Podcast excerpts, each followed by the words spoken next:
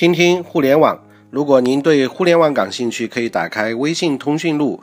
啊，上面的这个添加朋友，直接搜索“快乐的乐培训的训”，关注乐讯培训或者乐讯公开课。啊，听听互联网，我们会跟大家分享，呃，非常多的有关于互联网方面的一些内容。那么，在呃，我过去做这个网商思维导图啊，网商。教练系统的这个六脉神剑数据分析的这个体系里面的时候呢，经常要关注这个大数据方面的信息。那么最近呢，呃，因为东方卫视和阿里已经在合作了，那么正好今天呢，我们就把这个资讯在六脉神剑这个体系里面跟大家做一些分享。那事实上，在很早以前，在呃二零一三年就有一部美剧，可能大家。会非常的熟悉，叫《纸牌屋》啊，那这个呢就是美国的这个大数据在电视上的这个应用。那么当时的这个 Netflix，也就是美国原来最大的这个 DVD 出租的呃这个公司，它也运用了这样一个大数据分析的这种方法，用这种新媒体的平台啊，掌握了这些用户的数据，所以呢就改变了用户跟系统的这种交互的方式，呃，并且呢由我们的这些观众来决定。啊，美剧的这样一个生产的时代，在国外已经是在进行的。那么，所以这一次东方卫视跟阿里的合作呢，呃，我们听听东方卫视的这个呃总监李勇，他在接受全国一些媒体采访的时候，他分享的一些内容当中，其实有这个呃 Netflix 中国版的这种感觉啊。那么。李勇呢，这样向记记者们就是自嘲啊，说我们这么一个日落西山的这样一个行业，能在这种地方开发布会，是我们最后的疯狂。要想下一次还在这里开，必须要深度的拥抱互联网。那么李勇当天穿着这个西装，不停的打的手势，语速也非常快。每天都有很多人去阿里的网站，每天也有很多人在看东方卫视。但为什么我这么着急，阿里却是气定神闲呢？那么李勇看了一眼身边来自阿里的这个合作伙伴，自问自答的说：“因为我们没有用户的数据，一档节目播完了之后呢，观众就相当于清零了，下一档节目又要从头开始。”啊，这就有点像西西弗斯啊。李勇说，面对互联网的这个冲击，电视台开始着急了。我们原来是报纸着急，现在电视台都开始着急了。纸媒着急之后，传统的这些媒体、收音电视都开始着急了。那不久前呢，呃，湖南卫视，也就是我们说的芒果台啊，宣布了不再向视频网站销售节目。发展自家的这个芒果 TV，那么与芒果台的这个打法不同的地方呢，就是东方卫视呢是对互联网公司有另外一种完全不同的这个姿态，所以呢，它积极的跟阿里合作，全面的进行展开合作，拥抱互联网。那么，二零一四年的六月十号，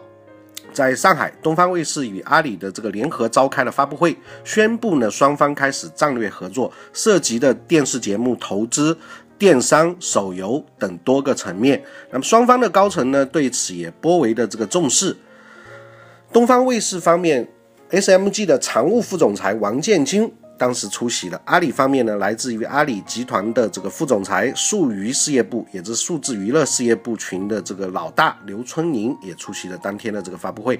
那么此方全面拥抱互联网的东方卫视想要做一些什么？那么，这个是我们今天值得来分析和学习的地方。那么，我们也可以听听看，当时参与了现场发布会的这个娱乐资本，当时归纳了大概有这样三个方面。第一个方面呢，实际上东方卫视是想通过与阿里的合作获得用户的这个数据。第二个方面呢，就是东方卫视想通过跟阿里的合作，通过电商、手游等方式，将注意力直接转化为点击量。原来我们对电视的这个。注意力未来有可能会转化成点击量，那么在广告之外可以收获新的这个盈利模式，就并不是传统的这种电视媒体投放广告的这个方式。那第三个方面就是开放节目的这个制作的链条，强调用户在节目制作当中前期、中期、后期的全方位的这个参与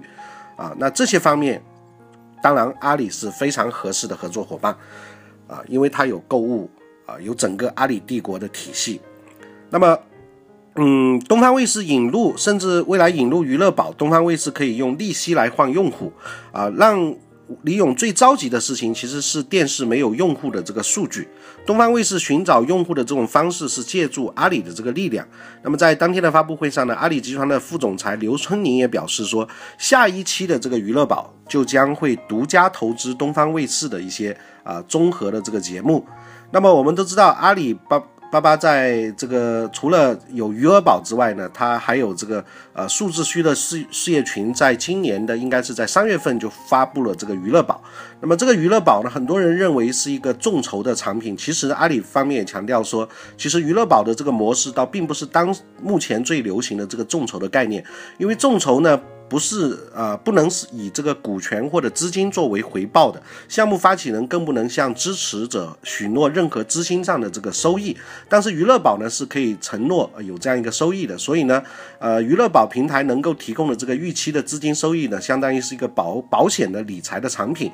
所以实质上两者有比较大的这个本本本质的区别。那么娱乐宝第一期上线之后呢，其实是首批登陆娱乐宝的投资项目，呃，有大家非常熟悉的郭敬明。这个《小时代》前面的呃第三部了，那第一部、第二部没有用这个方式啊。那么接下来的《小时代三》《小时代四》都是有娱乐宝的这个投资，还有包括像冯绍峰。跟窦骁等人主演的这个根据著名的这个小说改编的，也是呃以前在我们书书籍市场上非常畅销的一个叫《狼图腾》，还有像深州导演王宝强、小沈阳共同主演的这个三 D 的奇幻喜剧《非法操作》。那么娱乐宝还投资了全球首款明星主题的大型的社交游戏，戏也叫《魔放学院》。那么范冰冰呢将会在这个游戏当中跟广大的粉丝进行互动，所以呢这个都是我们说。呃，娱乐宝跟互联网以及传统的这个电影这个行业介入的时候，有非常不一样的这个感觉。当我们这样一讲的时候，我们甚至都想去做一些投资或或者是参与这样一件事情啊。所以，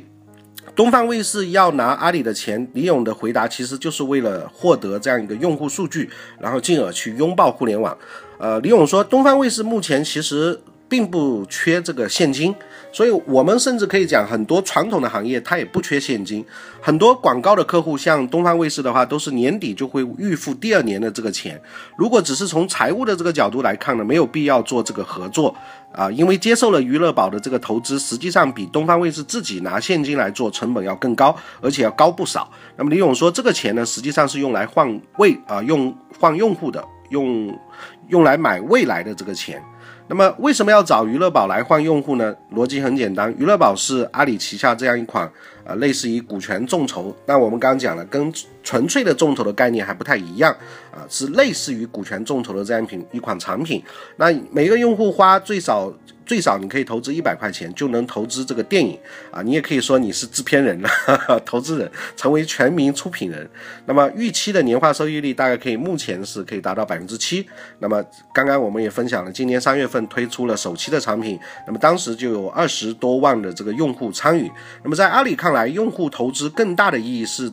一种是对电影的本身的一个推广，也就是这种互动是融合在当中了。那未来娱乐宝投资的这个电影上映，那么这些参与了的这个用户本身就有可能会去观影啊，因为他也要去看看自己投资的这部电影到底好还是不好，要做个判断啊。因为人都不想觉得自己自己是个傻瓜啊。那同时他也幻想着说，说不定还有收益啊，也会去买票去看一看。那假如说有这样一个基础的呃粉丝。或者是也也类似于粉丝这个投资人，或者是基础的这个观影群的话，再运用现代的 SNS 社会化以及这些传播的互联网的工具的话呢，就有可能能使得这部电影更有话题，更能够带来啊第二圈层的这个传播。就好比我们这个投资人，就像小米手机的这个论坛的基层的核心的用户一样的道理，那它可以。震荡出更外层的这些用户以及他们的这些分享，那么如果要策划一些活动呢，相对来讲参与度也就会非常非常的高。那么像接下来东方卫视跟阿里合作之后，未来的话呢，东方卫视的这个中国达人秀，还有像中国梦之声这些节目呢，都有可能会有娱乐宝的这个投资。那么等于东方卫视来说，就是可以通过这样一种方法啊，或许能够掌握一定的这样一个数据的这个客户的一个的一定的这个数据。那么，呃，这就是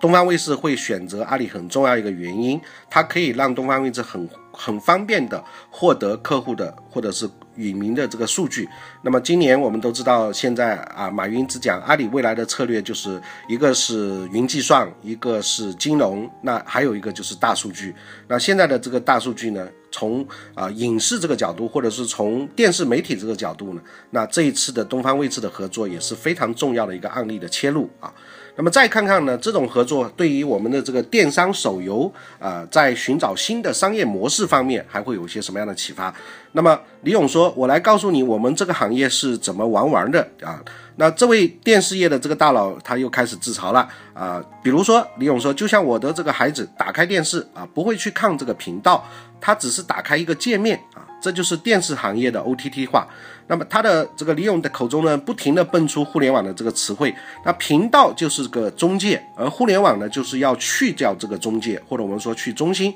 但事实上呢，互联网在去中介的这个同时，也在构建新的这个中介，比如说呃乐视啊电视，或者是小米的互联网电视平台，包括视频网站的这些 APP，它又是重新在聚合这些客户。只是这些新的中介呢，传统的收视率统计呢却监测不到啊。那传统没有办法杀入互联网，但是互联网呢却有办法席卷传统，这就是很恐怖的地方。用雕研的方手法说，就是属于非对称的这种连接，可能未来会很少颠覆很多你意想不到的行业。那么如何占领这一些新的这个渠道，并且获得盈利的模式？那么东方卫视的做法就是未来有可能会电商加上手游这样一种方法。那么今后呢，东方卫视可能会在呃天猫上开一家旗舰店。那电视剧里面，假如说张柏芝穿过的这样一款衣服，那这款同款衣服呢，可能就会在这个天猫店上面销售。美食节目里面介绍的各种人气的美食啊，旅游节目里的各种旅行的线路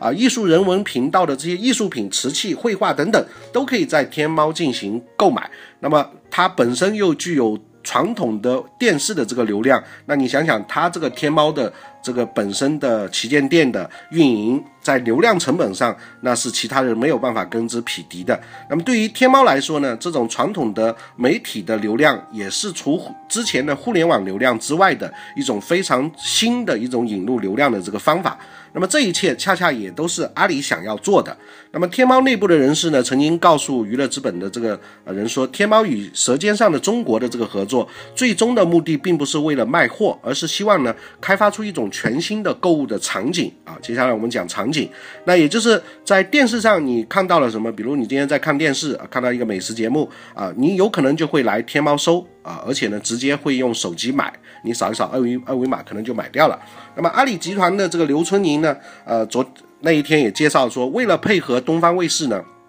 阿里会同步开发视频的这个导购的技术。那么这个是互联网公司的优势，它有这个技术开发的能力，可以通过二维码的识别，甚至是音频的识别的方式，将电视观众连接到网站上浏览、购买、评论、转发。那有可能你到时候在看电视的时候，你只要录一下电视的声音，它就帮你导购到这个网站上了啊！你甚至连二维码都不用扫。那这些都是技术上可以实现的。所以在李勇的口中呢，这就叫做第二屏啊！第二屏可以做的不只只是电商，还有手游。那手游呢更有幻想的空间，因为本身娱乐事业群是整个互联网啊整个的这个盈利模式当中非常巨大的一个群体。就比如说《花样爷爷》啊，是东方卫视的暑期档的一档这个重点的栏目，阿里呢就将会找中国最顶级的这个手游的制作人。帮助打造一款花样爷爷的这个手游，通过阿里系的这种流量分发平台进行来推广，那所得的这个收益呢，再进行与东方卫视进行分成。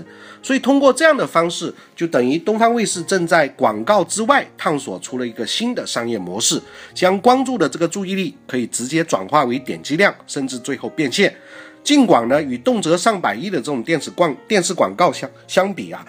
这种全新的商业模式，短期之内显然无法带来如此之大的这个资金的这个体量啊。但是李勇说，在呃微信上告诉娱乐资本的人说，我们在试错啊。这种尝试互联网其实很多时候就是测试、放大、优化啊。它的整个的这个呃微信的头像都是当下最流行的这个脸萌的东西哈啊。这是一款应用啊。那大家可能都在玩这个脸萌啊。所以啊，拥有互联网思维，其实在传统行业里面，你去做自己的改造是非常必要的。那具体是什么样的互联网？到底什么是互联网思维？现在有各种各样的争议。那么我在我自己的网商思维导图啊，跟网商教练系统的这个课程当中，也会经常讲两个世界跟啊七件思维这些东西来分享传统的行业为什么很多时候在互联网这个领域里面刚开始看不起啊，也看不懂，到后来呢又不会玩。而啊，有很多原因，就是基于这个互联网思维，所以我们非常高兴的看到，像东方卫视这样的李勇这样的传统的人，他具有呃很强的互联网的这个思维的模式。那这个我觉得是传统转型很重要的，因为很多时候你有钱也未必能转身啊。那么在第三还有一个用处呢，就是这个东方卫视跟阿里的合作呢，可以让用户全方位的参与电视的这个制作。那么在商业模式的创新之外，东方卫视还希望有节目制作流程上的这种创新。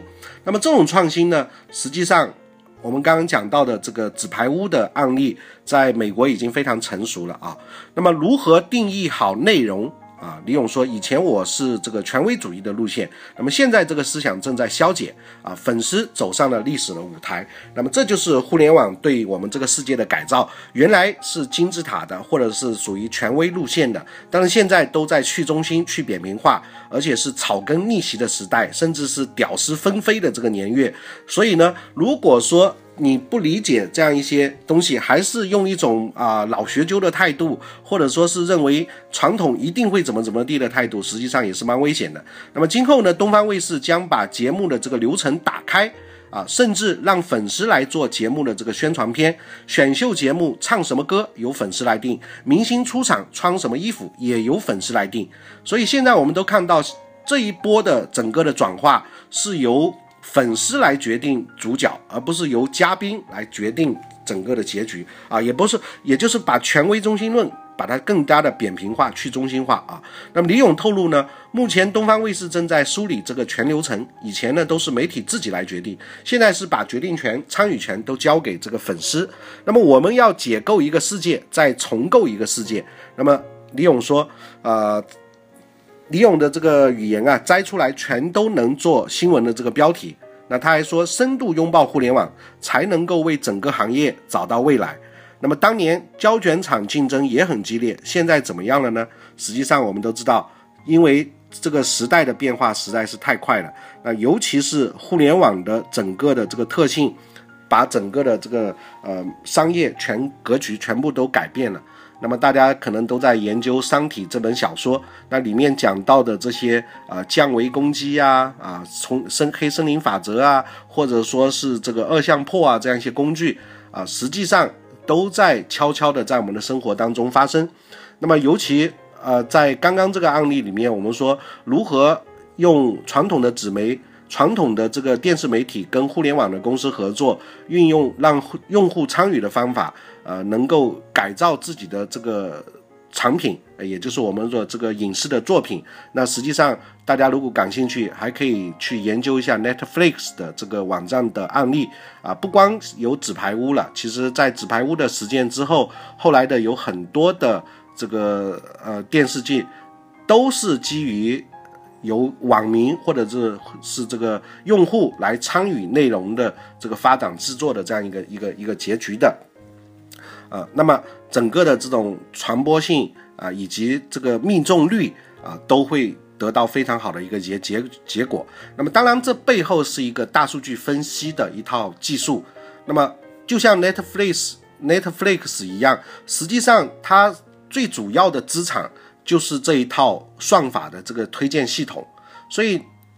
大概是怎么做呢？一般来讲是 Netflix 首先会收集，比如说观众按下的这个暂停或者看快进的这样一个数据，就能够通过统计来知道用户看完了。你是看完了这部电影，还是只看了一部分，或者是哪些地方你是不想看、想跳过的，从而可以找出用户喜欢的这种视频的风格啊，还有包括导演啊和演员这样一些信息。那么当知道用户的这个喜好的这个基础之上呢，Netflix 呢会利用数据的这个模型和算法，对用户最可能观看和最感兴趣的事情给予最高的丰富。那么并通过评分、排序、过滤等等视频进行推荐的这个排序。那么在这样子的情况之下呢，而且本身的这个算法呢也是在不断的完善。那么真正大数据的这个分析的这个技术其实是非常非常高精尖的啊。那它就可以提高已有的这个推荐系统的这种准确率，并且呢对用户的这个评分，包括观看记录、用户好友的这些推荐等进行深度的这个挖掘，然后帮助我们的用户找到他们最感兴趣的这个视频内容。所以实际上呢，呃，目前。应该来就来说，Netflix 已经有八成的这个视频观看都是来自于这个推荐的这个系统，包括呃每个月的这种订阅量啊，还有视频的观看的次数的这最大化。都可以基于这个用户的这个习惯和口味偏好的这个强大的这个数据库来进行分析，甚至这个交互。那这交互当中产生的数据，就是真正的大数据分析要做的这个事情。那背后呢，涉及到很多云计算的技、云计算的技术，还有大数据分析的一些技术。那这里呢，坦白讲，我也今天也没办法破解，我只知道这几个词汇而已啊。那今天呢，我们主要跟大家分享了东方卫视跟阿里的这个。事业部的合作啊，跟阿里的这个合作，那么这个合作实际上，呃，就是我们要啊呃要讲的未来的这个行业变局，真的是非对称的产生的很少的这样一种一种格局，商业格局。希望每一个人都保持旺盛的关注学习的这种动力，能够武装自己，拥有互联网的技能。那乐讯网商思维。导图的课程就是让你拥有互联网的能力，让天下人拥抱互联网的这样一个课程。希望未来有机会跟您做更多的分享。那今天呢，我们就到这里。假如您对互联网一直持续关注跟感兴趣，可以打开微信通讯录，添加朋友，搜索“快乐的乐培训的训乐讯”，那来关注乐讯培训公众账号。您回复“视频”，我可以给您看一个关于九零后。互联网思维的一个视频啊，那今天我们就学习到这里，谢谢，再见。